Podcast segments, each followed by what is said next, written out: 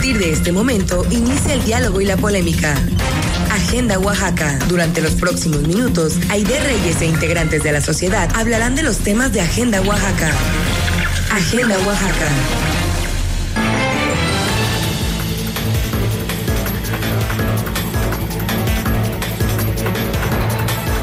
Muy buenas noches. Gracias por escucharnos aquí en el 570 de AM y el 94.9 de FM La Mexicana. Estamos ya transmitiendo en vivo en Agenda Oaxaca. Pues me da mucho gusto saludarlos. Soy Aide Reyes y hoy tenemos un programa súper interesante. Y antes de entrar de lleno al programa, quisiera comentarles que esta noche tenemos invitados muy especiales. Vamos a tener con nosotros a Rafael Barajas el Fisgón. Ustedes habrán visto algunas veces o muchas veces sus caricaturas que él publica en la jornada o si en algún momento leyeron Los Agachados él este, colaboraba en estas en esta serie de caricaturas o varios libros, ¿no? Como El sexenio me da risa, El sexenio ya no me da risa, muy crítico de izquierda, El Fisgón y la verdad buen amigo y se tomó el tiempo de platicar con nosotros además hoy que es su cumpleaños. Antes de pasar a la entrevista con Rafael Barajas El Fisgón, quiero anunciarles a nuestros escuchas que fuimos a visitar ayer a unos amigos, especialmente de la Unión de Artesanos y Alfareros de Santa María Atzompa. Fuimos al mercado de artesanías como Agenda Oaxaca con el propósito, con la finalidad de hacer una, una alianza con ellos, poder platicar con ellos, saber cómo les está yendo en esta época eh, de, de, pandemia. La artesanía, pues como ustedes saben, es una actividad noble, es una actividad muy bonita de la que siempre nos sentimos orgullosos y orgullosas como oaxaqueños y oaxaqueñas, pero que sin embargo no siempre tiene la, la, ganancia que nos gustaría, ¿no? Y por eso yo creo que es muy importante que abramos estos micrófonos y estos espacios a ellos para que en un rato más que, que lleguen puedan platicarnos y puedan invitar al público a que los vaya a visitar, obviamente guardando todas las medidas, pero pues estimulando este consumo local. Y por eso desde ahorita les anuncio que ellos nos traen algunos obsequios para el público, para usted que nos está escuchando eh, son personas muy generosas que entre todos los artesanos y artesanas se pusieron de acuerdo para ver qué nos iban a regalar, para regalarles a ustedes, como un obsequio de Navidad, pero también como un estímulo al consumo local y para que ustedes puedan pues ser los mejores portavoces de su trabajo. Entonces, ¿cómo le vamos a hacer? Son aproximadamente cinco obsequios. Yo diría que las primeros, las primeras cinco personas que lleguen aquí a cabina, que es en Alcalá 915, en el transcurso de la hora que voy a estar aquí en el programa de Agenda Oaxaca, o que manden WhatsApp al número que les voy a dar a continuación en el transcurso de hoy o de mañana, pues van a hacerse acreedores a estas a estas piezas. Miren, el número de WhatsApp es 951 588 1694. 951-588-1694 o si no me mandan WhatsApp eh, estas primeras cinco personas anunciando que están contactándome por el tema de las artesanías, pueden también pasar aquí a cabina directamente en el lapso de 7 a 8 y cuarto que nos encontramos aquí en vivo y le, con mucho gusto les vamos a obsequiar lo que nuestros amigos de Santa María Otzompa nos trajeron. Bueno, Vamos a entrar ya a esta fabulosa entrevista con Rafael Barajas el Fisgón. Ah, se me olvida siempre, por favor, no puede ser esto.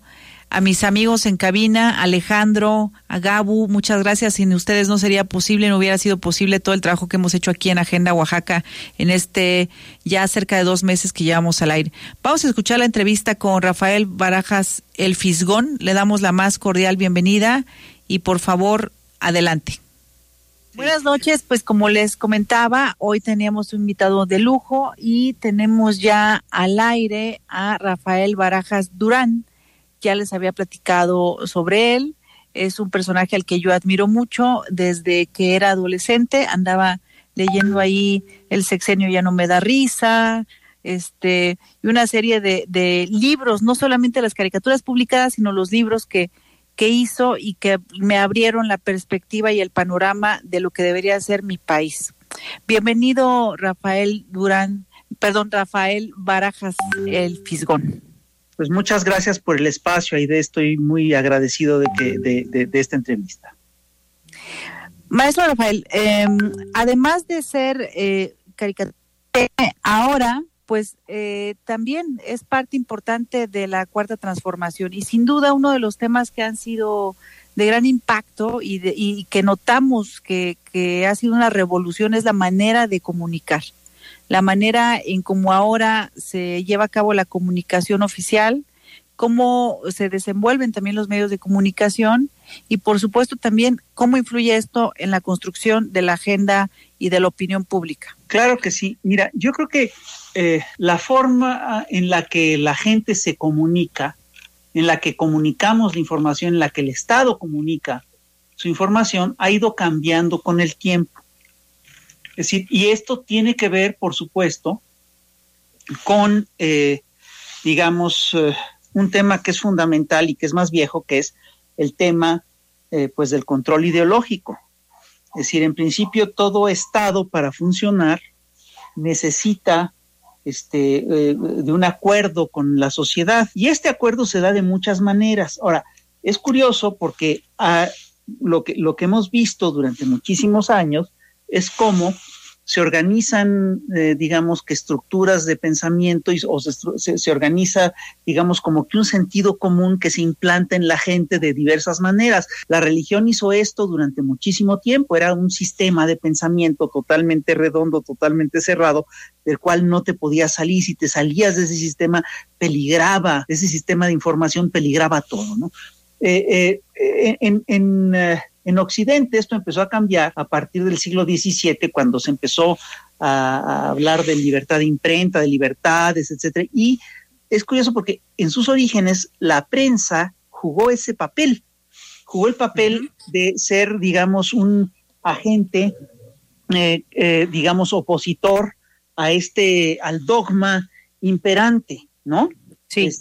la prensa cuestionaba las verdades religiosas y cuestionaba el poder del Estado y toda una serie de cosas. Ahora, lo que ocurrió es una cosa muy sencilla, es decir, cambió, se, se cayó el régimen feudal, llegó el, el, capitalismo moderno y eh, todo, eh, todo este sistema de prensa se convirtió en parte del poder del Estado.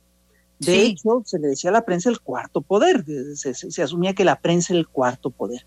Y aquí lo que ocurrió es una cosa muy sencilla, y es que el poder de la prensa era eh, el poder de la opinión pública y se empezó a confundir con una cosa muy delicada, es decir, eh, los periódicos, es decir, eh, hay que entender, entre otras cosas, que la información puede ser una mercancía muy valiosa y sus soportes, es decir, folletos, periódicos, cápsulas radiales o videos, pueden ser productos muy rentables. Entonces, con mucha frecuencia, con mucha facilidad, los valores de la ganancia se imponen sobre los de la conciencia y cuando esto ocurre, la prensa se vacía de contenidos éticos y deja de ser un ejercicio de libertad de pensamiento. Se convierte en una herramienta al servicio de intereses particulares que utilizan los medios de comunicación como herramientas para manipular a la masa. Esto se sintetiza en una frase que dijo un gran periodista polaco que es Richard Kapuscinski, que afirmó que cuando se descubrió que la información era un negocio la verdad dejó de ser importante. La prensa se ha ido amoldando con el tiempo y bueno, cada estado ha tenido una prensa ad hoc, por ejemplo, en tiempos de la, eh, digamos, del, eh, eh, del absolutismo priista, ¿no? Este, se, utilizaron métodos, métodos mecanismos metalegales para controlar la prensa.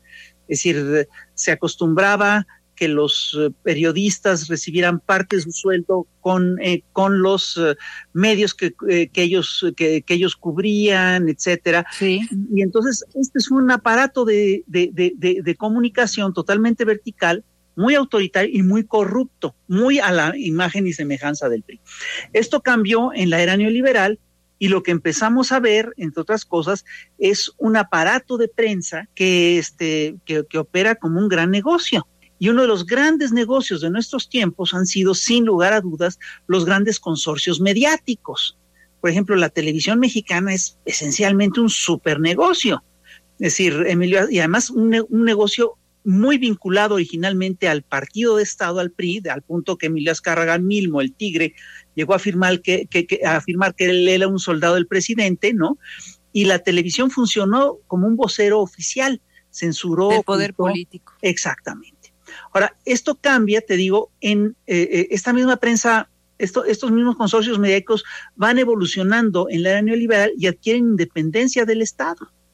Entonces, ellos, eh, de repente, Emilio, si Emilio Azcárraga Milmo decía que él era un soldado del PRI, Emilio Azcárraga ya era su propio mariscal de campo. ¿no? Y ellos hacían negocios y ellos incluso tuvieron la capacidad de pesar políticamente. Y perdón, yo estoy convencido de que Televisa, en buena medida, es quien forjó a un presidente como Enrique Peña Nieto con una esposa que hasta era una actriz de telenovela. Es, una, es un caso muy claro, ¿no? Ha ocurrido algo muy interesante en estas últimas décadas. El poder de la televisión en México en la década, eh, a finales del siglo XX, era brutal todo el mundo veía las, eh, los noticieros de Televisa, aunque no les creyera. Entonces, una capacidad de penetración brutal la que tenían estos señores. Ahora bien, hay una cosa que hay que señalar, es decir, eh, cada cierto tiempo ocurren cambios tecnológicos que implican cambios importantes en la forma de informarse incluso. Así es, fuimos de la prensa a la radio, de la radio a la tele y ahora a las redes sociales. Entonces, las grandes televisoras están en crisis y todos sus locutores, todos sus grandes este, personeros también están en crisis. Entonces, eh, lo, que, eh, eh, lo, que hay que ver es que este, las redes sociales pues cambiaron la forma en la que nos comunicamos los mexicanos. En el, Totalmente. en el 2018 es claro que una parte importante de la ciudadanía se comunicaba a través de las redes sociales y por supuesto la radio y la televisión seguían teniendo una gran importancia y lo que quieras, pero apareció ese nuevo actor y lo cambió todo. Entonces, eh, estos consorcios mediáticos que operan además en todo el mundo, fíjate, tienen peculiaridades muy importantes. Entre otras cosas, operan como, digamos, como aparatos ideológicos de intereses muy específicos. Tú revisa, por ejemplo, quién estaba en el consejo, quién está en el consejo de administración de Televisa, y te vas a dar cuenta que son prácticamente todos los grandes ricos del país. Ahí está Carlos Domit, María Asunción Aramburu Zavala, este, Pedro Aspe. Eh, eh, es decir, es un equipo muy cerrado que defiende intereses muy concretos. Así es, cuidando sus intereses pues, personales, ¿no? Y, además corporativos. Así es. Entonces, eh, el, tema de fondo es que eh, estas, estos grandes consorcios tienen, entre otra peculiaridad, eh, una, cosa que se cruza con el tema de las redes sociales es que estos consorcios no pueden censurar, pero sí tienen o, tuvieron durante muchos años la capacidad de implantar su propia agenda. Entonces, no, te, no te podían quitar la información o no, la información circulaba, pero la información que circulaba masivamente era la que ellos difundían y solamente esa. Esto cambia con las redes sociales y hay que entender. Me acordé de chupacabras. pues claro, y hay que entender una cosa, es decir, la estrategia de Andrés Manuel López Obrador de dar las conferencias mañaneras básicamente consiste en que les ha quitado la agenda a los grandes consorcios. Porque los grandes consorcios durante toda la noche pergeñan informaciones y algunos dicen verdaderas mentiras. Eh, de, repente es impresionante. Te lees las primeras planas de algunos periódicos nacionales y no hay una sola verdad o no hay un solo, eh, un solo hecho que no esté muy sesgado o muy manipulado. Es, muy impresionante. Entonces, lo que el, el, problema que tienen ahorita es que ellos publican grandes mentiras a las 8 de la mañana, a las 6 de la mañana, y a las 8 de la mañana ya se las están desmintiendo. Entonces, eso es lo que está cambiando. Y hay un cambio también incluso en el modelo de negocios. Ahora, hay que entender también que esta prensa este cuarto poder, eh, estos consorcios mediáticos de los que estoy hablando, este, fueron los grandes aliados del viejo sistema, ¿no? Eran los grandes voceros del viejo sistema. ahorita están muy desubicados, están muy enojados. No se nos puede olvidar, entre otras cosas, que se hicieron increíblemente ricos con este rejuego.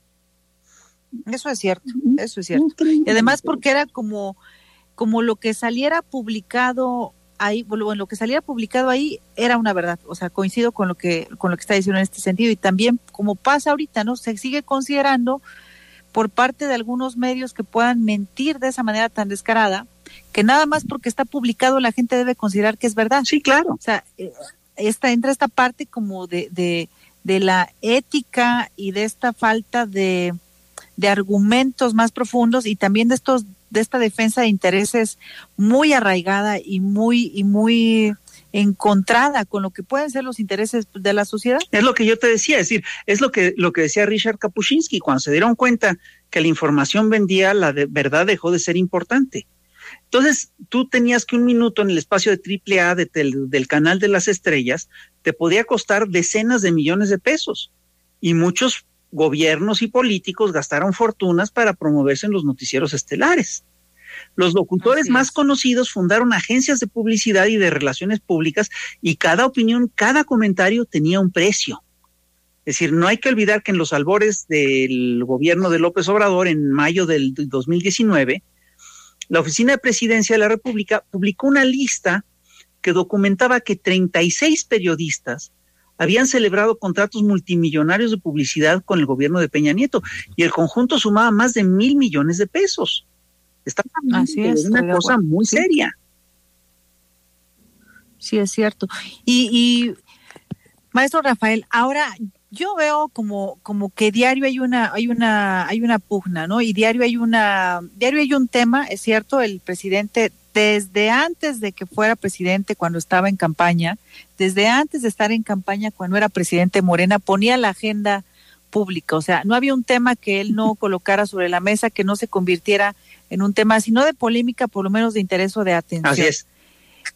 Creo que, creo que partes de los derechos que tenemos como ciudadanos es que nos informen nuestras autoridades y creo que no hay nadie que haya estado informando más y de forma más constante Así es. que el presidente. Además, o sea, no no recuerdo, o sea, que saliera un presidente a hablar con con el con la prensa o con con la gente era algo, uff, ¿no? Eso no pasaba. Ahí viene el rey. Sí, era casi casi tronar el piso, decir, el rey se presenta con ustedes y ya sabe, ¿no? La parafernal y todo. Ahora este ejercicio, y él lo dice, es circular a ver, no hay una obstrucción a los medios de comunicación, porque también esa es otra parte que se discute. Hay una obstrucción a la libertad de expresión. No, no, es, cierto. Yo no veo que se esté castigando a nadie. Al contrario, que el presidente conteste, pues esto es parte también de su derecho. ¿O, qué opina? No, a ver, es muy chistoso porque lo que yo veo es que lo que, lo que están reclamando estos señores es, digamos, su monopolio porque ellos tenían el monopolio de la información, tenían el monopolio de la verdad, y este, lo que ha ocurrido es que lo perdieron y lo perdieron de una manera espectacular. Entonces, a ver, si hubieran mantenido, conservado un mínimo, digamos, de credibilidad, pues no lo hubieran perdido. El problema es, que lo perdieron, perdieron esa credibilidad y están muy enojados ahora porque obviamente los grandes negocios que hacían, pues ya no los pueden hacer.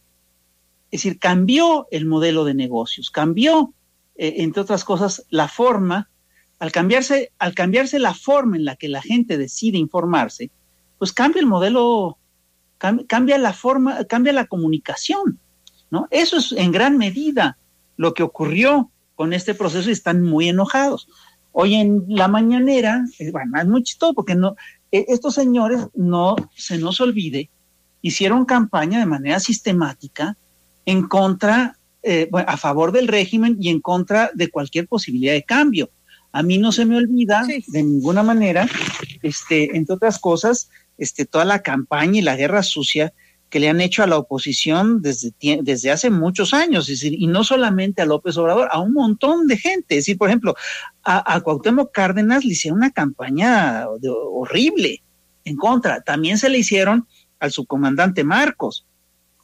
Es decir, se le hicieron al Sindicato Mexicano de Electricistas, a todo el que iba en contra de sus intereses, bolas. Se, se, le iban encima sin ninguna consideración ni respeto. Y nunca abrían el espacio para el debate. Digo, digamos una cosa muy clara, si no había ni siquiera derecho de réplica. A ti te insultaban, te decían que tú te habías robado este eh, el, tesoro de palacio, que habías violado a tu a tu vecina, quién sabe qué, y no tenías cómo desmentirlo, ¿no? Entonces, y ahora con las redes sociales, pues todo eso cambia, porque es decir, hay mayor oportunidad de que desde las redes sociales una posición, es más, yo creo que gran parte de la campaña del presidente Andrés Manuel fue a través de las redes sociales en términos de comunicación. Si no, hubiera habido las redes sociales, no, no se hubiera dado, creo yo, esta transformación, porque estos señores tendrían, sin lugar a dudas, un espacio cerrado y no permitirían este, Qué importante lo que acaba de decir, que sin estas redes sociales quizá no se hubiera dado esta transformación, porque ahora me conecta a una parte también muy importante, a que, que a lo mejor no, no es parte de, de esto, pero sí tiene que ver. Ahora que vamos a un proceso electoral 2021, que tenemos esta, este desafío inmenso de la pandemia para, para llegar a la gente, en el caso de los actores políticos que vayan a querer participar, y estar en esta, en esta estrategia que a lo mejor, bueno, al menos desde Morena sí era de casa por casa, ¿no? Yo no creo que los demás partidos lo hicieran así, pero al menos desde Morena es así.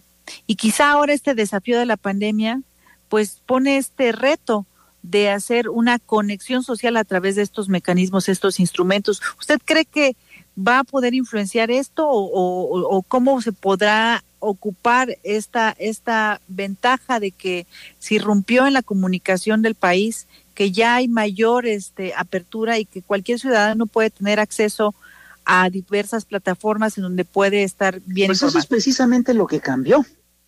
Eso es justamente lo que, lo que, lo que cambió y permitió, entre otras cosas, que se rompiera el monopolio de la opinión. Ahora, es muy curioso porque ahorita estos señores te dicen, no, está amenazada la libertad de, de, expresión. No, la libertad de expresión no está amenazada. Lo que está amenazado son sus monopolios. ¿no? Eso, es lo que, eso es lo que realmente está en crisis y en una crisis verdaderamente profunda, ¿no? Y yo sé, ahora, yo sí creo que, uh, y quiero plantear esto abiertamente, que todo esto, digamos, que ha cambiado, eh, está amenazado. Es decir, todos estos cambios no son definitivos. Tenemos que entender, entre otras cosas, que el, viejo régimen aquí está, no se ha ido. Muchos prometieron irse del país si ganaba López Obrador, no se han ido. Y lo, que es claro es que están organizándose para detener los cambios.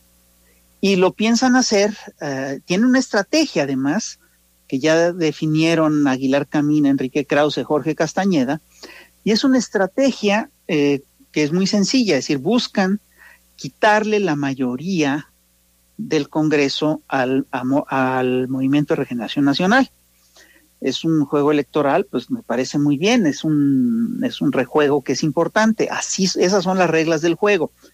Ahora bien, eh, el Movimiento de Regeneración Nacional tiene, en principio, eh, a la mayoría de la población a su favor, las encuestas lo favorecen, lo que tú quieras, pero en estas encuestas intermedias no hay que olvidar que pesa muchísimo el peso eh, eh, de, los aparatos partidarios. Pesa muchísimo el tamaño de los aparatos partidarios. En estas elecciones intermedias no va a estar López Obrador en la boleta. En estas elecciones intermedias, entre otras cosas, este, en las elecciones intermedias la gente eh, sale menos a votar, sin embargo lo que está en juego es definitivo. Si le llegan a quitar el Congreso al Movimiento de Regeneración Nacional, se van a detener muchos de los cambios que se han ido promoviendo y este y se van a volver a impulsar los proyectos de la vieja élite. Entonces, por ejemplo, cambio, cambio importante el tema del salario mínimo, los aumentos al salario mínimo, esos nos lo pueden echar para atrás el tema del outsourcing, lo pueden echar para atrás. Es decir, pueden echar para atrás cosas muy importantes. Entonces, sí son elecciones muy, muy los, programas, sociales. son elecciones muy importantes. son constitucionales. ¿qué es lo que qué, qué es lo que entre otras cosas ha cambiado en estos años? ¿Qué es lo que ha permitido? Ha permitido entre otras cosas un cambio en la conciencia de decenas de miles de gentes. Y esto, por supuesto, que influyó también en el resultado del 2018, ¿no? Es decir, sí, eh, así es. si nosotros no, eh, eh, bueno, y, esto qué implica? Implica que hace una elevación masiva del nivel de formación política de decenas de miles de gentes. Yo estoy convencido de que si la formación de miles de, que, que, si miles de mexicanos elevan su nivel de formación política, su nivel de participación política, su nivel de entendimiento de lo que es la política, Esto cambia. Y creo que es además un avance civilizatorio importante, porque esta lógica que se tenía hasta hace poco de que la política era una cosa sucia y que no había, eh, que todos eran unos cochinos y que todos eran iguales, le sirve a los más cochinos, ¿no? Esa lógica básicamente le sirve a la gente sucia, a los que hacen política sucia. Y ahorita lo que estamos viendo es una cosa muy peculiar, porque ellos no pueden aspirar de ninguna manera a ser, eh, digamos, gente respetable, gente honesta, gente que no ha recibido dinero, etcétera, etcétera, etcétera, ¿no? Entonces, su única aspiración, es decir, lo único que pueden hacer, la única estrategia que pueden seguir es ensuciar a los demás. Y eso están haciendo. Eso están haciendo. Entonces, hoy, por ejemplo, vi a López Dóriga enojadísimo porque le dijeron chayotero, ¿no? Y entonces ah, enojado con José Hernández diciéndole que es un lacayo. De, no, no, no, uso esos términos, pero es obviamente el sentido de lo que está diciendo, ¿no? Y perdón, pero López Dóriga sí recibía dinero, José Hernández no. Él, podría estar equivocado en muchas cosas, pero piensa, dice lo que piensa con convicción y se acabó. Entonces, sí estamos al final de cuentas, ante un debate ético. Y por primera vez en mucho tiempo, cuenta la ética en estos procesos. Y yo creo que hay que hacerla valer. Y cuentan las ideas. Y hay que hacerlas valer. Y cuenta la organización ciudadana y creo que hay que hacerla valer. Cuentan las ideas, eso es algo muy importante porque creo, eh, Rafael, que se ha perdido o se había perdido la, la, la, esperanza o la credibilidad, más bien, de la ciudadanía en, en que las ideas importan, porque al final del día las ideas son las que se concretan en acciones de gobierno, ¿no? Tenemos, este, pues el día de hoy un presidente que parte de sus ideas es esto de primero los pobres y se necesita darle la mano al que, al que está abajo para emparejarlo y implementa programas sociales, las lleva a la acción. Entonces, pues el riesgo estaría, según entiendo, en que las ideas que son contrarias y que son más de privilegiar a unos cuantos, pues también podrían, podrían empezarse a, querer imponer. por ejemplo, eh, el otro día en Reforma, en el periódico Reforma, eh, una cosa fantástica, hace dos días, el titular decía algo así como que qué barbaridad que se aumentara el salario mínimo este, a 144 pesos, que qué atrocidad. Como el discurso ese no puede ser, no es aceptable, es un discurso de una voracidad empresarial brutal. Entonces, ahora están sacando, ah, ah, bueno, te recuerdo que antes sacaron el discurso de que el salario había que detenerlo porque era inflacionario, entonces nos afectaba a todos el salario ha aumentado y la inflación está detenida. Bueno, pero ahora después de que no le han funcionado estos dos discursos, saca uno que es muy bueno, porque dice, bueno, es que el salario, qué bueno que se aumentó, pero es insuficiente. O sea, entonces, ¿en qué quedamos? ¿Es excesivo o es insuficiente? No puede ser las dos cosas. Ajá. Exactamente.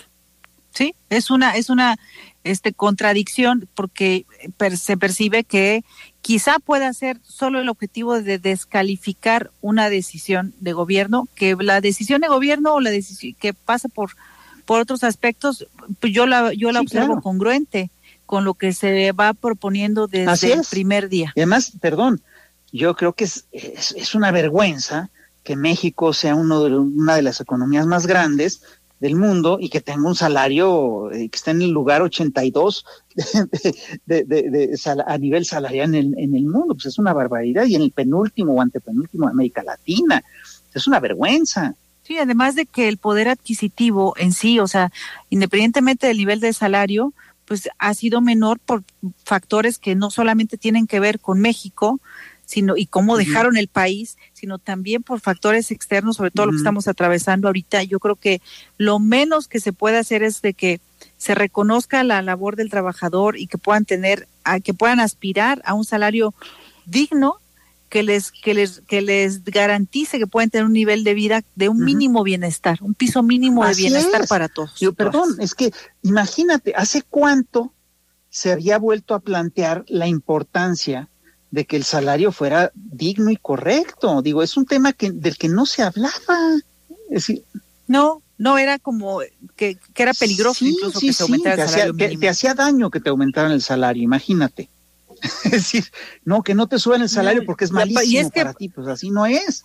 Yo la verdad considero que, que ese salario mínimo que, que teníamos y que a lo mejor hace dos, tres años, no antes de estos aumentos también había, pues era casi de explotación, porque con ese salario la gente no podía realmente cubrir una canasta básica de manera correcta que pudiera completar todas sus necesidades y de sus Mira, este trabajo esclavo, igual que lo del outsourcing, son lógicas de trabajo esclavo. Y eso es lo que está cambiando y eso es lo que no quieren que cambie. Eso es lo que es increíble. Eso es lo que está en juego. Queremos, eh, eh, los temas de fondo son, ¿queremos seguir un régimen de sobreexplotación y trabajo esclavo? Yo pienso que no. Es decir, si quieres seguir eso, pues sí vota por el sí por México y por el PRIAN y todo este rollo. Queremos regresar a las lógicas ese. del este eh, digamos de la entrega de los energéticos a las grandes multinacionales extranjeras. Yo creo que no. Yo creo que hay que rescatar la soberanía energética. Es decir, eh, que queremos seguir en las lógicas que nos dicen que está perfecto que una minoría sea inmensamente rica y que la gran mayoría quede en la pobreza, me parece que no. Eso es peligroso y eso es indeseable, hasta para los más ricos. ¿eh? Entonces, sí necesitamos cambiar estas lógicas, es muy sencillo.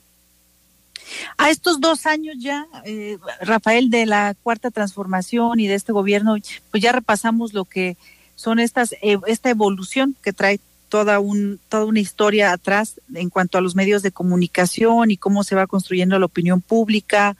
¿Qué nos toca a los ciudadanos? ¿Qué nos toca a los ciudadanos hacer? Sí, fijarnos de esto y, abrirnos los ojos, informarnos, pero eh, si a lo mejor la gente puede no estar todo el tiempo en los asuntos públicos, ¿qué nos tocaría ver o cómo podemos eh, detonar esta conciencia? Lo que le toca a la ciudadanía es lo que siempre le ha tocado, que es recordar que la participación en política no solamente no es sucia, sino que es muy necesaria y que es una cosa ética. Y, eh, devolverle la, eh, la ética a la política es fundamental y la gente lo tiene que entender. La gente tiene, entre otras cosas, que organizarse y tiene que eh, pues hacer, vamos, a hacer suyos sus intereses, es decir, tener el valor de sus convicciones, de sus intereses, tiene que participar, tiene, entre otras cosas, que elevar su nivel de formación política. Eso es crucial.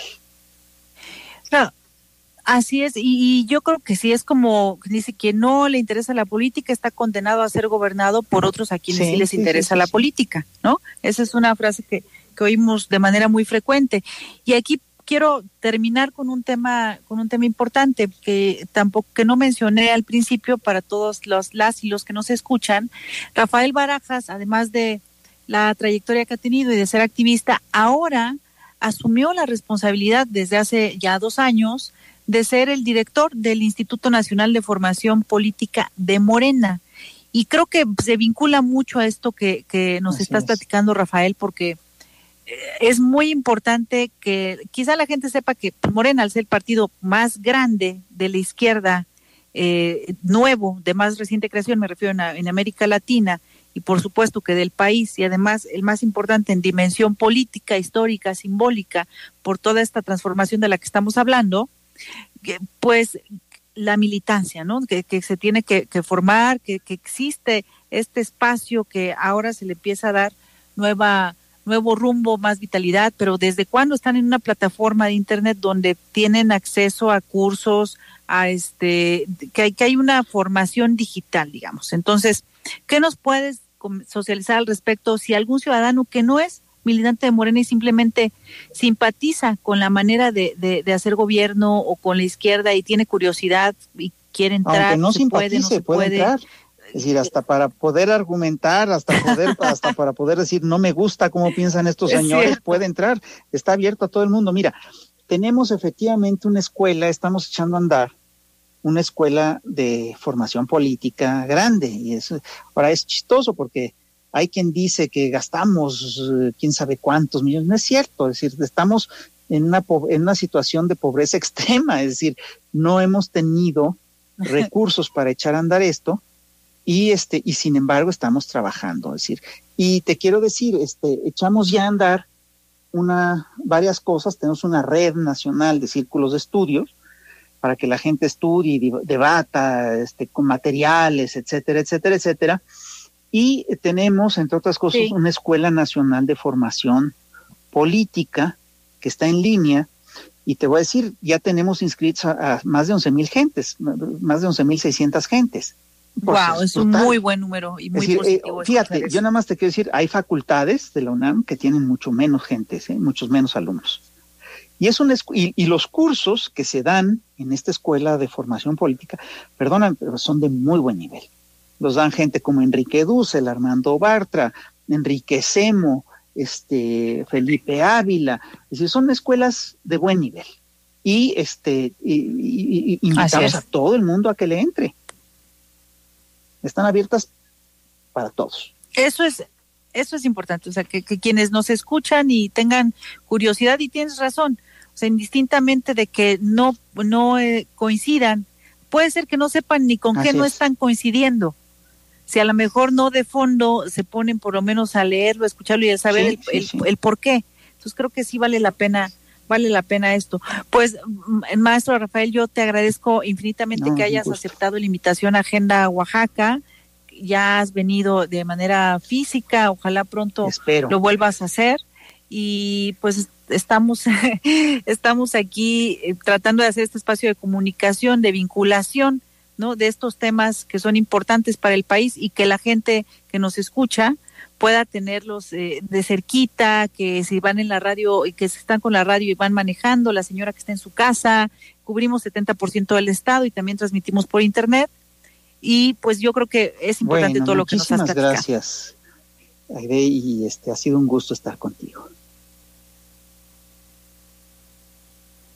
Agenda Oaxaca.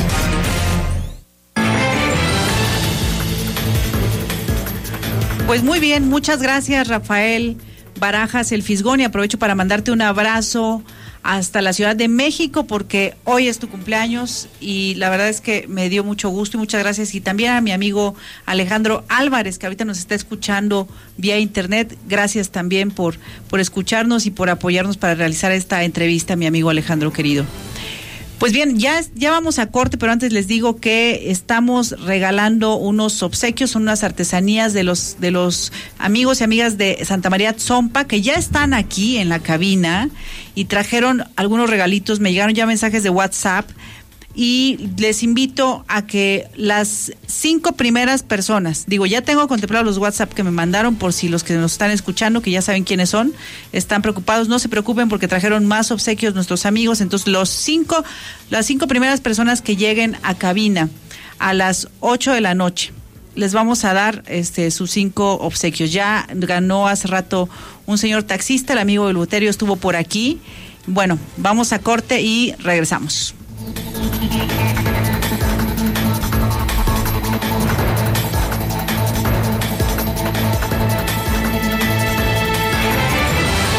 Conservando nuestras tradiciones, enalteciendo nuestras costumbres. Al calor del fogón hay un sonido que nos reúne. La mexicana Macedonio Alcalá 915, Oaxaca capital, México. XHOA 94.9 FM y XEOA 570 AM. 5000 watts en AM, 10000 watts en FM. Festejos que llenan de alegría y emoción al cuadrante. Con la música de ayer, hoy y mañana. La Mexicana una estación de Corporativo ASG de Radiorama. La Agenda Oaxaca continúa en las redes. En Twitter, arroba Aide Reyes-S. En Facebook, Aide Reyes. Visita la página web www.aiderreyes.org. Hacemos una pausa en el diálogo. Regresamos.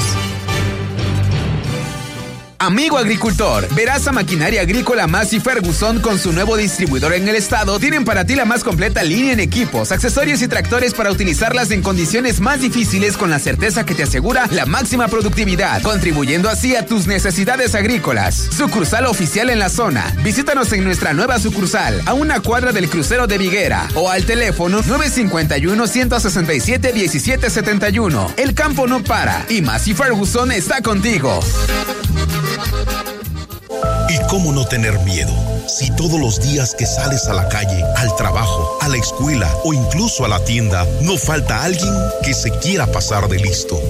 A mí no me gusta que me tengan miedo por ser varón, ni en el súper, ni en la calle oscura, ni mucho menos por cómo me visto. Si eres hombre, ten respeto hacia las mujeres. Por favor, no me tengas miedo. Yo no tengo ganas de tocarte, de gritarte, de decirte cosas que te lastiman. Perdónanos por ese miedo que les aparece cada vez que salen a la calle y se cruzan con un hombre. Por tu madre, por tu esposa, por tu hermana. Y si eres padre, por tu hija. Basta ya de la violencia contra la mujer. Si eres mujer, levanta la voz.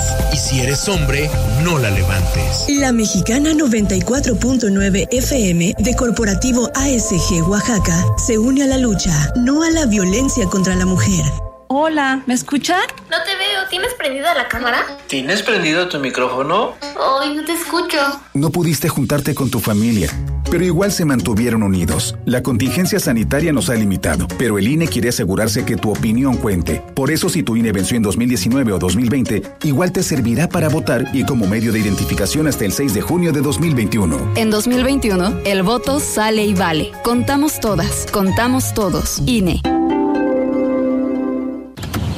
Mejor vámonos por respeto, tomamos fraternidad, luego tolerancia y cuando lleguemos a participación, giramos y ya por ahí nos vamos. La tarea de darle dirección a nuestras vidas es de todas y todos. Así hacemos comunidad. En cuanto me mudé, actualicé mi domicilio ante el INE. Quiero ser parte de mi comunidad cuando decidamos nuestro destino. Si te cambiaste de casa, ve al módulo y actualiza tu credencial. Tienes hasta el 10 de febrero de 2021. Contamos todas, contamos todos. INE.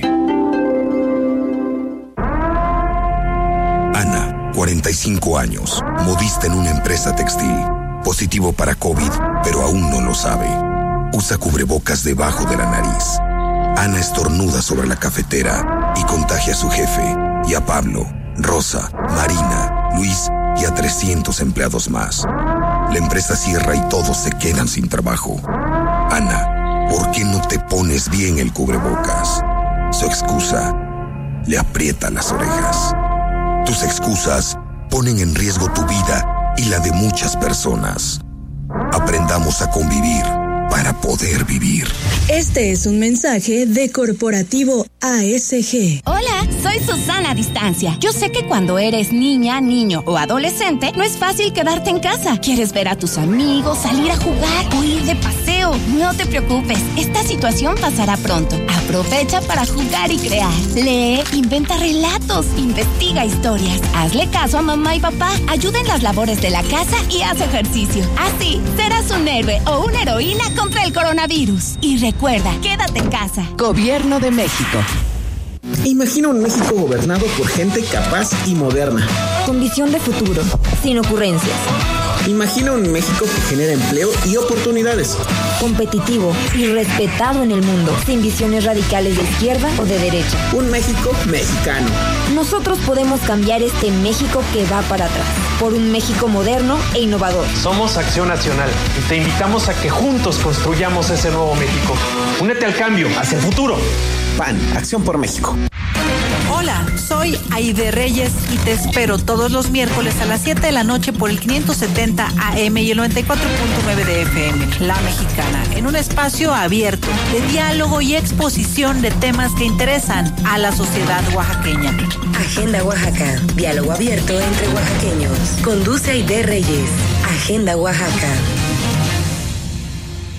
Navidad llegó a Empeños Mexicanos y Préndamex. Durante el mes de diciembre del 2020, aprovecha el 25% de descuento en toda la joyería de oro, pagando de contado o a meses sin intereses. No existe nada mejor que regalar oro. Ven ya a Empeños Mexicanos y Préndamex, tu casa de empeño. Para compra en meses sin intereses, aplica restricciones. Disponibilidad según la sucursal. Compra mínima de mil pesos con tarjetas de crédito. Fíjense del primero al 31 de diciembre del 2020. En Morena, estamos unidos para sumar ideas, esfuerzos y esperanzas. La lucha nos reúne y nuestra diversidad nos fortalece. Juntas convertiremos los retos en victorias. Juntos vamos a consolidar la cuarta transformación. Este movimiento avanza con honestidad y austeridad, en el barrio y en el campo, con millones de manos, mentes y corazones. Este partido le pertenece al pueblo. Cuando gana Morena, gana el pueblo de México. Morena. Habla Alejandro Moreno, presidente nacional del PRI. Tenemos que pensar en México, un México unido y para todos. Hay quienes piensan que estamos solos, pero no lo estamos. Vamos a proteger a nuestros hijos, a los jóvenes, a los adultos, a las mujeres y hombres, porque México es uno solo. Como tú, cada vez somos más los que soñamos con un mejor país.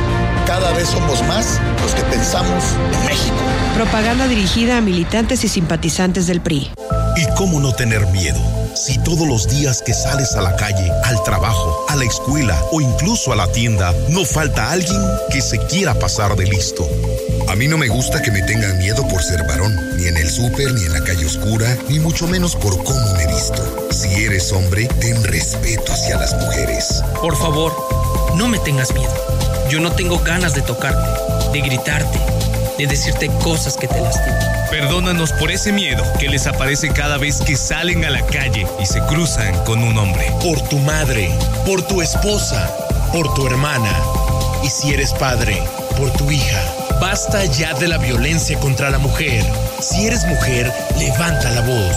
Y si eres hombre, no la levantes. La mexicana 94.9 FM de Corporativo ASG Oaxaca se une a la lucha, no a la violencia contra la mujer. Qué año tan difícil, ¿no? Crisis, pérdidas, problemas, preocupaciones, pero la verdad es que también aprendimos mucho. Aprendimos a cuidarnos, a pensar en los demás, aprendimos a adaptarnos para sobrevivir, aprendimos a querer y respetar la vida como nunca antes. Por todo lo que hemos aprendido, soy de las optimistas que cree que esto nos ha servido para evolucionar. Y si entendemos eso, vamos a estar mejor. De eso se trata la evolución mexicana.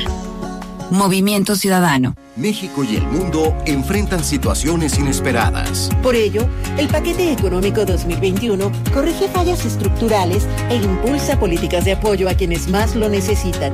En especial en salud, educación y fortaleza económica con justicia. Con lo cual, se mejoran las condiciones de vida de la gente. Senadores y senadoras revisaron y aprobaron las leyes fiscales que dan las bases para el desarrollo incluyente y duradero. Senado de la República. Cercanía y resultados. Teléfono en cabina 951 51 524 10. Mensajes de texto y WhatsApp 951 588 1694. Aide Reyes regresa con Agenda Oaxaca. Continuamos. Agenda Oaxaca.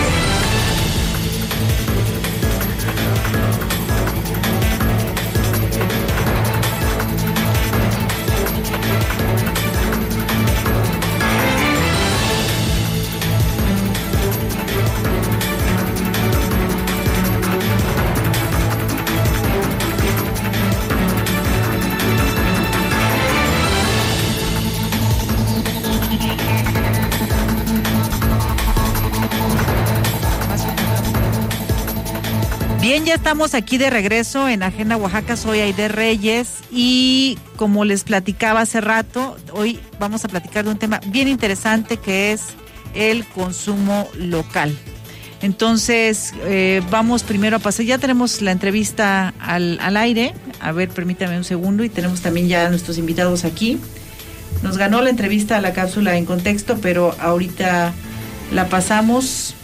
Denos un segundito. Tenemos ya en al aire al señor Ernesto Gutiérrez. Ernesto Gutiérrez es el presidente de la Canaco Servitur y queremos platicar con él esta noche porque estamos en un programa que la mitad platicamos con el Fisgón y la otra mitad la vamos a dedicar al tema de consumo local. Ernesto, muy buenas noches, bienvenido a Agenda Oaxaca. Te saluda Aide con mucho gusto. Muy buenas noches, Aide. Un saludo cordial para el auditorio. Estamos a tus órdenes. Ernesto, estoy aquí con mis amigos de la Unión de Alfareros y Artesanos de Santa María Tzompa. Solamente te lo, te lo pongo en contexto para que sepas que también están aquí escuchando lo que nos dices o lo que vamos a platicar, independientemente de quienes nos escuchan ahorita y que están este, desde sus casas o en sus automóviles, escuchando Agenda Oaxaca y también que, por cierto, reitero, que tenemos unas piezas que generosamente nos trajeron los artesanos y pueden pasar hasta las ocho y cuarto, ocho y media, aquí a esta estación, a que les sean eh, entregadas como, como obsequio. A las primeras cinco personas que lleguen se les van a entregar estos obsequios. Todavía hay, ya pasaron por algunos, pero aquí nuestros amigos artesanos trajeron más. Ernesto, el consumo local.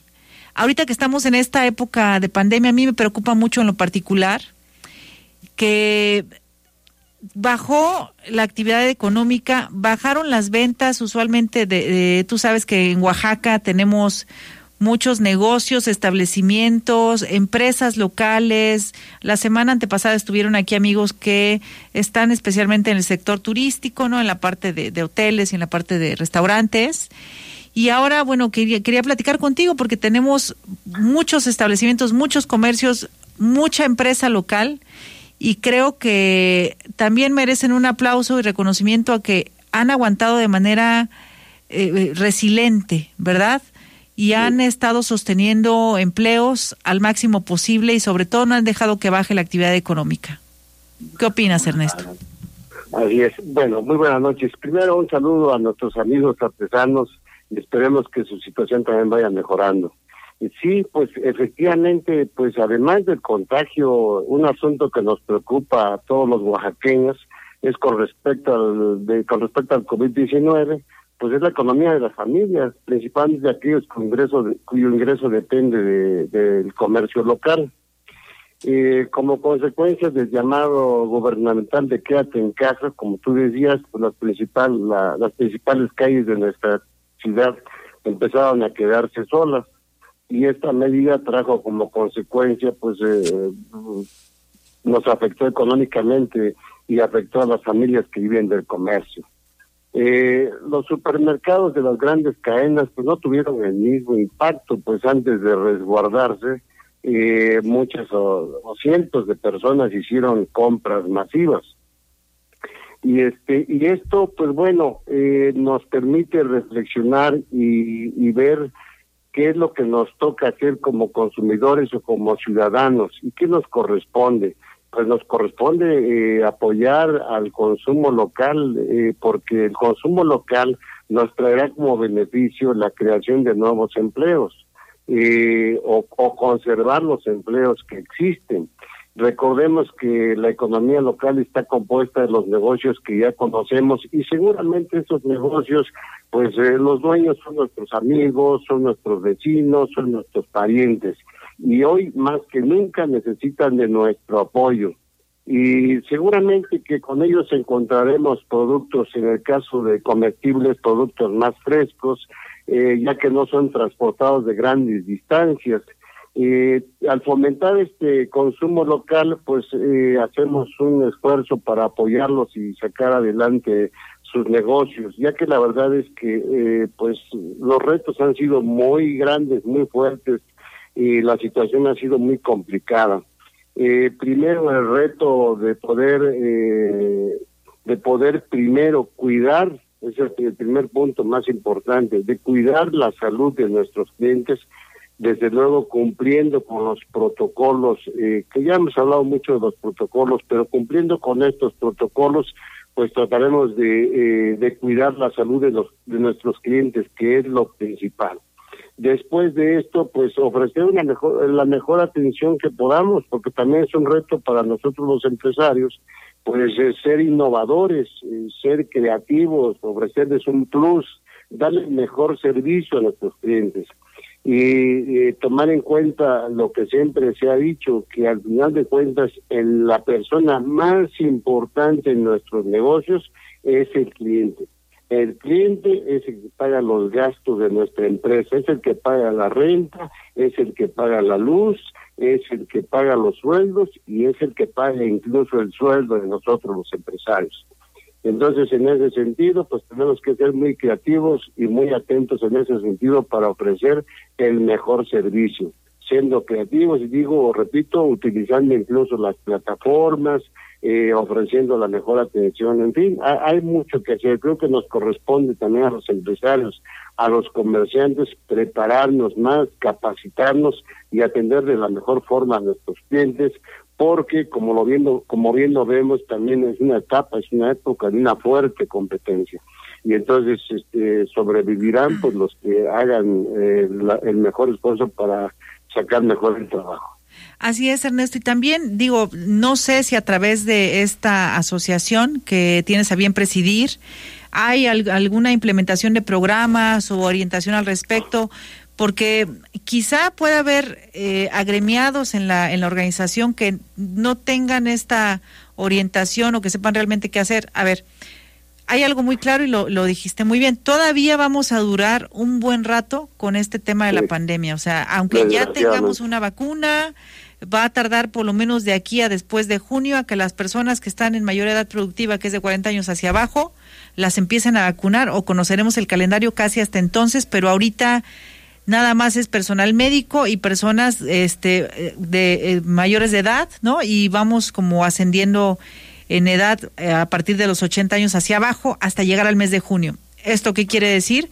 Que entonces los demás seguimos en las mismas condiciones, en las mismas circunstancias, hasta que nos toque la vacunación y no por eso no podemos bajar la guardia y por eso negocios, comercios, establecimientos deben de tener ya una normalidad muy bien instaurada que no se confíe y no propague los este los contagios, ¿no? Mucha responsabilidad en el sentido de que no permitan que se saturen los espacios, que puedan, sí, tener estos protocolos que bien mencionas, pero creo que también es muy importante que con una conducción como la tuya puedan tomar estos ejemplos, Ernesto. Sí, mira, pues eh, dentro de tantas actividades que tiene la Cámara de Comercio, Servicios y Turismo de la ciudad de Oaxaca, la principal de ellas es precisamente promover la cultura empresarial.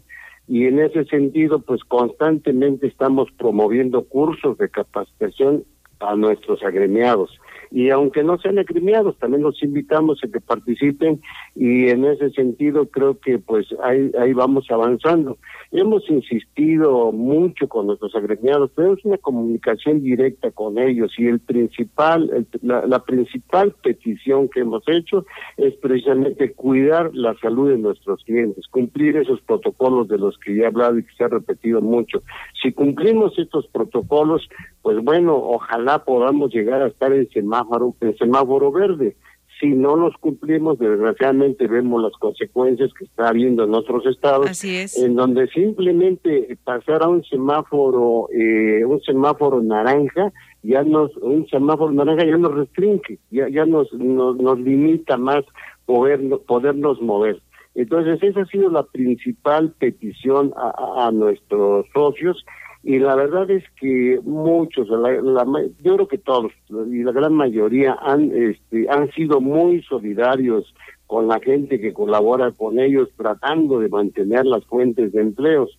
Por otra parte, también los trabajadores han entendido esta situación y por primera vez, yo digo así, por primera vez ha habido un gran entendimiento entre los trabajadores y el patrón, porque los trabajadores ven que no es una situación personal del patrón que quiera o no quiera pagarles, sino que es una situación tan difícil que a veces eh, a veces los empresarios pues no cuentan incluso para la nómina y entonces tienen que cortar tiempos o tienen que llegar a un convenio y los trabajadores lo han aceptado porque entienden la situación. Así es, entonces, creo que ha habido un buen entendimiento en ese sentido. Así es. Pues muchas gracias, Ernesto. Ha sido muy positivo tenerte aquí en Agenda Oaxaca y que la gente también escuche qué es lo que están haciendo cámaras como la que presides tú. Te mando un saludo muy afectuoso. Eh, gracias por aceptar la invitación a este espacio.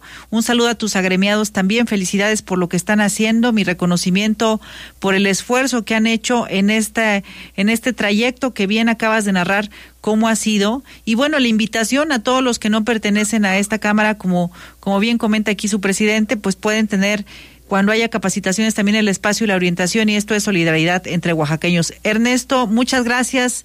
Estamos hablando hasta la próxima. Muchas gracias, Aide. te agradezco el espacio. Muy amable, estamos a tus órdenes. Buenas noches, hasta luego. Buenas noches.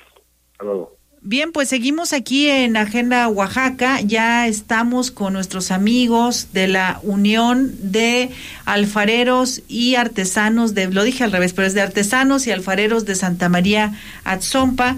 Le doy la bienvenida a su presidente, si se acerca el micrófono, por favor. Sí, Buenas noches. Eh, Señor Miguel Ángel Enríquez, presidente de esta asociación hace ya aproximadamente dos años, me estaba platicando ayer, ayer lo visitamos allá en Santa María Atzompa. Este, bienvenido Miguel Ángel, muchas gracias por estar aquí, muchas gracias por las piezas que nos has regalado. Cuéntanos cómo les ha ido a partir de que empezó la pandemia el sector de artesanías. No es algo que está lejos de la capital, estamos a 15 minutos de Santa María Tzompa y además siempre nos regocijamos los oaxaqueños presumiendo que tenemos unas artesanías preciosas ahí, ¿no? Es, es, es motivo como de nuestro orgullo y creo que eso se debe trasladar también a la solidaridad, a la, a la unión y a que podamos ahorita, por ejemplo, ¿no? Que mañana que es Navidad y que mucha gente anda buscando los obsequios o tiene a lo mejor un ingreso extra y quiere comprar algunos artículos para su casa. Pues ¿por qué no comprar unos artículos artesanales bellísimos que si los compramos en el extranjero, los estaremos pagando muy caros o extranjeros estarían pagándolos, revendiéndolos de esta manera, ¿no? Entonces, bienvenido Miguel Ángel, ¿cómo les ha ido? Platíquenos. Eh, buenas noches, señorita Ede. Eh, bien, pues estamos este, nosotros como representantes de la, de la organización que usted ya bien mencionó, eh, el sector ahorita, en el sector turístico al cual nosotros estamos o pertenecemos, pues sí nos ha golpeado bastante, ¿no? Por la, por la pandemia. Eh, a más a los artesanos, más a los artesanos de Santa María Tzompa, que pues vivimos de nuestras artesanías. Entonces eh, hacemos la invitación, como usted bien lo mencionó, a todos los radioescuchas para que nos apoyen consumiendo productos lo, locales, eh, algunas artesanías decorativas o utensilios para el, el hogar Estamos a, 10 minutos de la ciudad capital y contamos con un mercado de artesanías donde encuentra usted toda la, variedad de, artículos artesanales. Y por lo que comentaba ahorita el en la entrevista. También nosotros contamos con las medidas de seguridad, ¿no? Lo que pide el sector salud. Eh, tenemos marcado nuestras áreas para que nos visiten con la sana distancia, nuestro protocolo de seguridad que consta en gel, los tapetes sanitizantes, entonces también para que la gente acuda y nos, nos visite, ¿no? Con toda confianza, ¿verdad? Bueno, yo fui ayer, fui también la semana antepasada a verlos y llegué y la verdad me sorprendió encontrar un mercado tan limpio, tan bien organizado, tan bonito, un ejemplo de economía social. Además, eh, déjenme comentarles, ¿cuántos artesanos tienen sus productos ahí para que escuche la gente que, que está del otro lado de los micrófonos? ¿Cuántas personas, cuántos empleos, cuántas familias dependen de ese mercado? Eh, como agremiados tenemos a 108 compañeros que representan una, una familia eh, y de manera eh, indirecta se benefician alrededor de 400 a 500 eh, personas ¿no? por los que venden sus productos ahí en el mercado. Y ayer me di cuenta que aproximadamente de estas 100, 108 artesanos, como 80 son mujeres, ¿verdad, Miguel? Sí, tenemos un, padrón de 85 mujeres y veintitantos este, varones. Muy bien, ahora eh, quiero también saludar, nos acompaña aquí en cabina el señor Norberto Regino Porras, que es integrante también de, de esta unión. Bienvenido, Norberto, muchas gracias por todas las atenciones que tuvieron con, con nosotros, conmigo, con Agenda Oaxaca ayer y la semana pasada también.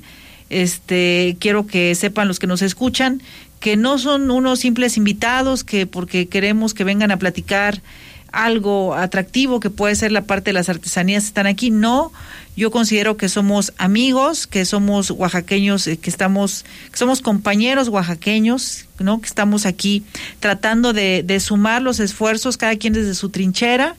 Eh, nosotros abrimos estos micrófonos para que difundan su trabajo y usted que nos escucha pueda ir a ese mercado tan bonito que tiene un proyecto que del que ahorita le voy a volver a preguntar al señor Miguel este en, futuro que seguramente cuando ya estemos con unas mejores condiciones de, pandemia pues pueda prosperar Cuéntenos, este Norberto, para las piezas artesanales que hacen, ¿cuánto tiempo se tardan? ¿Qué materiales ocupan? ¿Son duraderas? ¿Son seguras? Además, porque se toma el agua deliciosa, este, muy fresca de estos jarros, este, tan, tan bonitos además, ¿no? Y, se puede hacer chocolate en estas jarritas también, como la que me obsequiaron ayer y todo esto, porque, a ver, no sé si ustedes sepan y no es por, por desprestigiar a nadie, pero hay eh, estudios muy profundos, muy serios y científicos de que eh, trastes como los de teflón son profundamente dañinos para la salud humana. Nada más que como hay un comercio muy fuerte atrás de él, pues obviamente no es algo que se difunde en la dimensión que tiene que ser.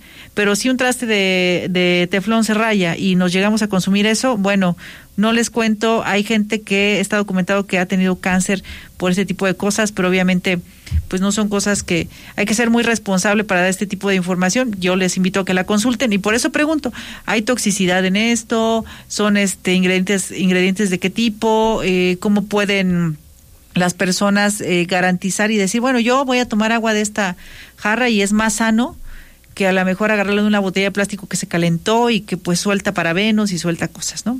Por citar un ejemplo. Sí, buenas noches este, a todos los radioescuchas, buenas noches señorita Ide. De, sí, vamos a hablar un poquito sobre el proceso de, de nuestras artesanías. Eh, es un poco largo el proceso desde la extracción del barro, de los barros que utilizamos, hasta la, hasta la puesta a exposición de una pieza. Nosotros usamos dos tipos de barro principalmente. Es uno blanco y uno negro. El blanco lo extraemos de, minas de, la población, que sale de 4 o 5 metros de profundidad. El barro negro sale de, de 3 a 4 metros. Son tierras que no podemos recoger en cualquier lugar. Tenemos lugares específicos donde vamos y los extraemos para traerlos a la casa y todavía purificarlos. Después de purificados tenemos que hacer esa mezcla para poder hacer la masa con la que podamos hacer nuestras artesanías. Em, el proceso sería el intermedio, el, hacer las piezas. Digamos porque tenemos que todavía aplicar eh, algunos otros aditamentos como pasta cerámica, como los colores cerámicos, esperar a que sequen nuestras piezas, hay que hornearlas una vez, hay que sacarlas del horno, hay que esmaltarlas y hay que volverlas a hornear para que se pueda exponer una pieza. Entonces, en ese tiempo pasó fácilmente un mes. Y, ese es el proceso, digamos, de nuestras artesanías. Ahora, ¿qué utilizamos? Mucha gente se ha, este, eh, nos ha comentado sobre la toxicidad de los esmaltes que nosotros trabajamos. En Atzompa, por generaciones, hemos trabajado el barro. Nosotros ya somos eh, una nueva generación, pero nuestros abuelos, bisabuelos, tatarabuelos hacían ya el barro y utilizaban los mismos aditamentos que nosotros utilizamos. Eh, no obstante, como artesanos nos toca estar todo el tiempo cambiando, haciendo nuevas mejores a nuestras mejoras a nuestras técnicas artesanales y en la actualidad estamos utilizando esmaltes nuevos, libres de contaminantes. Aún hay personas que siguen trabajando también los esmaltes este, que, que puede ser un poco tóxico. Pero no se va a comparar al teflón. No, absolutamente, no. A, eso, a eso voy. Sí. A eso voy. Por la forma en que nosotros horneamos, es imposible que alguien se contamine porque nuestros hornos llegan a 1100 grados de temperatura. Para que un esmalte tóxico desprenda, se necesita cocinar a la temperatura que se horneó. La mayoría de, de, las cocinas se funde, una comida está lista a los 360 grados. 180 quizás. 180. Si la meten al horno son 360. Sí. En, a 90 grados ya está hirviendo el agua. Claro. Entonces no va a desprender ningún contaminante. ¿Qué es lo que tenemos que checar en una artesanía para que no vaya a estar eh, expuesto a una contaminación. Las piezas cuando están mal cocidas en atzompa ya no se venden, se apartan. Y cuando hay una segunda quema, las metemos para que terminen de fundir. Muy bien. Cuando ya se fundió bien es cuando sale a la venta. Señor Norberto, y por ejemplo, a ver, este, esto sin duda, todo este proceso que nos platica, desde la extracción del material, la elaboración, yo ayer vi, pues sí parece fácil, pero la verdad se necesita, es una, es una pieza artística. Cada cada pieza que ustedes hacen ahí es una pieza artística porque es única, es irrepetible y tiene un costo que sin duda, yo estoy segura, no es igual al valor porque el valor implica pues todo lo que hay detrás, todo el trabajo, el esfuerzo y el tiempo humano, ¿no? De que invirtieron ahí, pero los costos son realmente costos accesibles, son realmente costos buenos, son realmente costos que las familias oaxaqueñas podemos pagar para invitarles a que asistan ahí a adquirir estas piezas. Son costos accesibles. Obviamente va a haber un poquito este diferencia en algunas que otras, pero también va a depender del trabajo que tiene aplicada cada pieza. Hay piezas que tienen aplicado un trabajo muy detallado, que van a ser un poquito más caras, pero también va a encontrar cosas muy, muy sencillas que van a ser económicas. Entonces, tenemos para todos, desde una pieza muy detallada hasta una pieza sencillita también. Pues muy bien, sí, son cosas bellísimas, a mí me, me, consta, las, y además son muy conocidas, la verdad es que es eso. Y el proyecto de este mercado, señor este Miguel Ángel, sigue, este proyecto eh, no está, bueno, quienes conozcan ya el mercado de artesanías deben de saber, cada, cada artesano tiene un stand y de pero no necesariamente van a encontrar ahí a 100 artesanos, aunque haya 100 stands, más bien hay dos personas o tres personas encargadas nada más de cobrar las piezas de cada uno de los artesanos que haya tenido la suerte de haber vendido ese día y eh, en la tarde pasan a recolectar ya si es que tuvieron alguna alguna alguna venta. Entonces, esta sinergia, este trabajo en equipo, pues los va a llevar más lejos, ¿no? Porque tienen un proyecto bellísimo. Allá en, en, digo, la pandemia va a durar un rato y en ese rato que dure, para cuando ya vaya acabando o vayamos empezando a vacunarnos todos, yo creo que, que va a coincidir con otro proyecto del restaurante que van a hacer en la terraza de, de este mercado tan bonito. Sí, usted lo bien lo mencionó y lo constató ayer en su en su visita.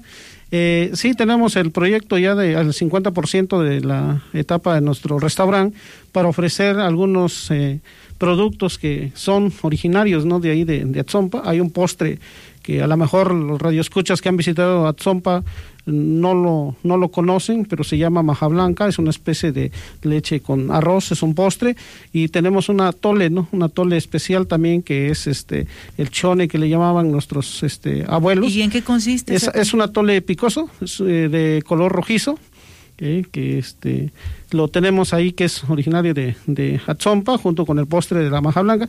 Y esos productos queremos nosotros eh, eh, detonarlos en nuestro proyecto de nuestro restaurante. Entonces estamos ya en un 50% de, de avance para que todo el turismo pues eh, quizás no nos compre alguna artesanía pero pueda ir a, a, comer a almorzar y por qué no a cenar a, a nuestro restaurante allá en Santa María de Atzompa ¿no?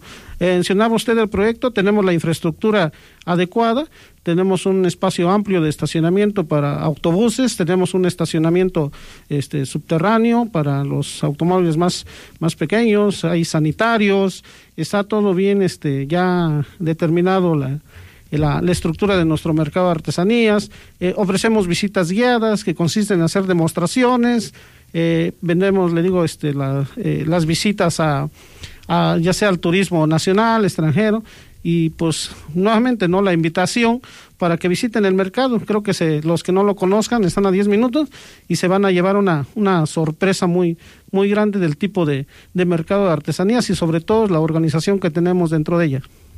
Sí, eso, eso a mí me admira mucho porque ponerse de acuerdo a veces en, en una casa de cuatro personas es difícil y ponerse de acuerdo en una comunidad donde 100 personas que cada quien tiene una venta, un estilo de trabajar, todo, pues es todo un reto, un desafío y les felicito a ustedes dos que vinieron en representación de todos estos artesanos y artesanas. Les agradezco mucho. Sigue abierta la invitación para que sigan mandando mensaje a mi WhatsApp y yo voy a hacerles de conocimiento aquí a nuestros amigos artesanos de que de las artesanías que se lleguen a, rifar. El número es 951-588-1694. Me queda un minuto nada más para agradecer y despedirme de, de ustedes. Sí, mire, estábamos platicando acá con el compañero Norberto y nos dimos cuenta de que eh, ya empezaron a, llegar algunos eh, por sus regalos. Entonces platicamos acá y vamos a, a ofrecer a los radioescuchas 20 regalos más eh, el detalle aquí que les vamos a dar la oportunidad a los que nos visiten dentro del mercado, que ellos lo escojan. No vamos a decir una pieza chiquita, un jarrito, una ollita, sino les vamos a dar a ellos que nos visitan, no sé, la dinámica ahorita lo, lo platicamos quizás, para que ellos pasen a nuestro mercado y escojan ellos su pieza, sea grande o sea la que ellos este, quieren, 20 regalos más.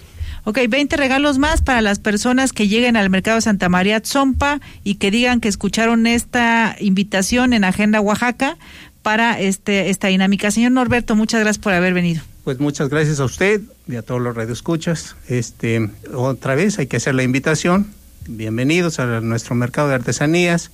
Eh, tenemos muchas cosas que mostrarles. Tenemos, como dice aquí el compañero Miguel, las, las, este, los recorridos guiados dentro de nuestro mercado, que con mucho gusto los hacemos. Muchísimas gracias eh, por su atención. Gracias.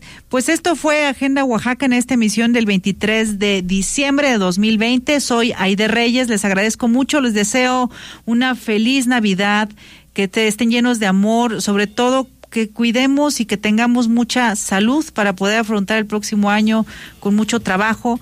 Nos escuchamos en estos micrófonos no este miércoles, sino hasta el miércoles 6 de enero. Vamos a descansar la próxima semana del programa, pero estamos activos. Estoy activa en mis redes sociales, ahí nos pueden encontrar también por, por WhatsApp, por supuesto. Feliz Navidad, sigámonos cuidando todos y todas. Les quiero mucho. Su amiga Aida Reyes se despide. Buenas noches.